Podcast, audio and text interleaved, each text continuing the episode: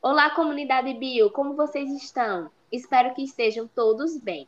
No episódio de hoje falaremos brevemente sobre sistemas de classificação, herbários, processo de herborização e nomenclatura botânica. O episódio de hoje está recheado de conteúdo. E para nos auxiliar nesses temas, teremos a presença da professora Bianca. Professora, tudo bem com a senhora? Olá, comunidade bio. Eu estou muito bem, obrigada. É sempre um prazer estar aqui ajudando e compartilhando conhecimento com vocês. Então vamos ao assunto, pois o nosso tempo é curto. Professora, o que é o sistema de classificação? Então, o sistema de classificação é um sistema de organização que classifica os organismos os, e em categorias taxonômicas. Isso facilita o estudo de determinados seres essa classificação, ela permite fazer uma análise de características comuns e relacionar com outras espécies para ver se existe parentescos. E desde a antiguidade, haviam pessoas que procuravam fazer a organização desses grupos, e eles adotavam os critérios dele. Nossa, que interessante, professora. E como foi que iniciou o sistema de classificação das plantas? Então, é, quem iniciou foi Aristóteles, que tinha como base o sistema artificial. É, eles classificavam os seres por meio de características mais superficiais. Eles não se preocupavam tanto em relacionar se existia afinidade com outros indivíduos. E assim surgiu dois grupos, foram definidos dois grupos, os de plantas e os de animais. Posteriormente, veio o sistema natural, que também se baseava nessas, em algumas características, porém de uma forma mais profunda. E eles é, relacionavam essas características com outros indivíduos, buscando se existia um parentesco eles, entre eles, se existia essa semelhança entre esses organismos. Já o sistema filogenético, ele procura utilizar o máximo de informações disponíveis para relacionar a taxa com a base em, em descendência, ancestralidade, e durante o tempo, esses sistemas passaram por vários naturalistas que fizeram descobertas relevantes para a botânica sistemática. É tanto que surgiu Linneu, um dos mais famosos. Ele ficou conhecido como o pai da taxonomia, que por meio da sua obra Sistema é, Nature, apresentou um novo sistema de classificação de plantas, animais e minerais, e destacando o sistema de classificação de plantas, e também introduziu uma classificação hierárquica em cinco categorias: classe, ordem, gênero, espécie e variedade. Olha, a senhora citou pessoas muito importantes para a ciência. Agora, mudando um pouco de assunto, conta para a gente o que seria o herbário, qual a sua função e qual a importância dos herbários na construção do conhecimento sobre a biodiversidade? Então, o herbário ele é um local onde são conservadas e preservadas coleções de plantas de diversas espécies, que passaram por um processo de herborização de acordo com suas necessidades.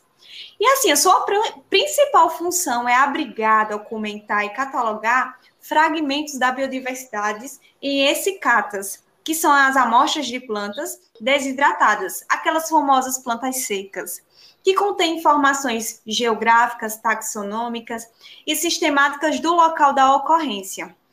Os herbários, eles são muito importantes. Armazenam coleções botânicas que são importantes para estudo da biodiversidade e é considerado uma ferramenta imprescindível para a construção do conhecimento na botânica. Além disso, existem vários herbários pelo mundo. Professora, o nosso podcast está sendo ao vivo e acontece que temos ouvintes que estão nos enviando algumas perguntas nas nossas redes sociais. Bem, eles estão perguntando sobre como ocorre esse processo de herborização citado anteriormente. Então, o processo de herborização é, é você pega, faz a coleta do material da amostra da planta, faz a prensagem, seca, monta esse cata e deposita em um herbário. Para fazer a coleta e a prensagem, é necessário alguns materiais. É, exemplo, caneta para fazer uma anotação, jornal e até algo mais complexo, como GPS ou as estufas. Essa prensagem é feita com a amostra entre duas folhas de jornais, papelões e duas estruturas de madeiras quadriculadas amarradas, tipo um sanduíche amassando a amostra. Após isso, é levado para uma estufa para devida secagem, que por fim será montada em um papel tipo cartolina. E essa cartolina é, é uma ficha. Você vai colocar informações sobre aquela espécime. E para a galerinha da comunidade bio, é possível usar a criatividade e improvisar com alguns materiais e montar algumas essicatas em cada mesmo, viu? Nossa, que interessante. Até eu já estou querendo fazer minha própria coleta. Sim, professora. É... Então, existem herbários pelo mundo todo que colecionam várias espécies de plantas e algas. Isso. Você explicou no início da entrevista que as espécies são bem organizadas, que essa classificação das espécies são bem organizadas. E em relação à nomenclatura, existem regras, existe um manual para para nomear essas espécies, né? Porque pensar em um mundo que é constituído por mais de 400 mil espécies e que elas têm é, seus nomes e, é, de Sim. formas é magnífico. A senhora poderia nos explicar mais sobre a nomenclatura? Sim. Então, Linneu, ele desenvolveu esse sistema de classificação e ele organizou em categorias hierárquicas, como citei, né?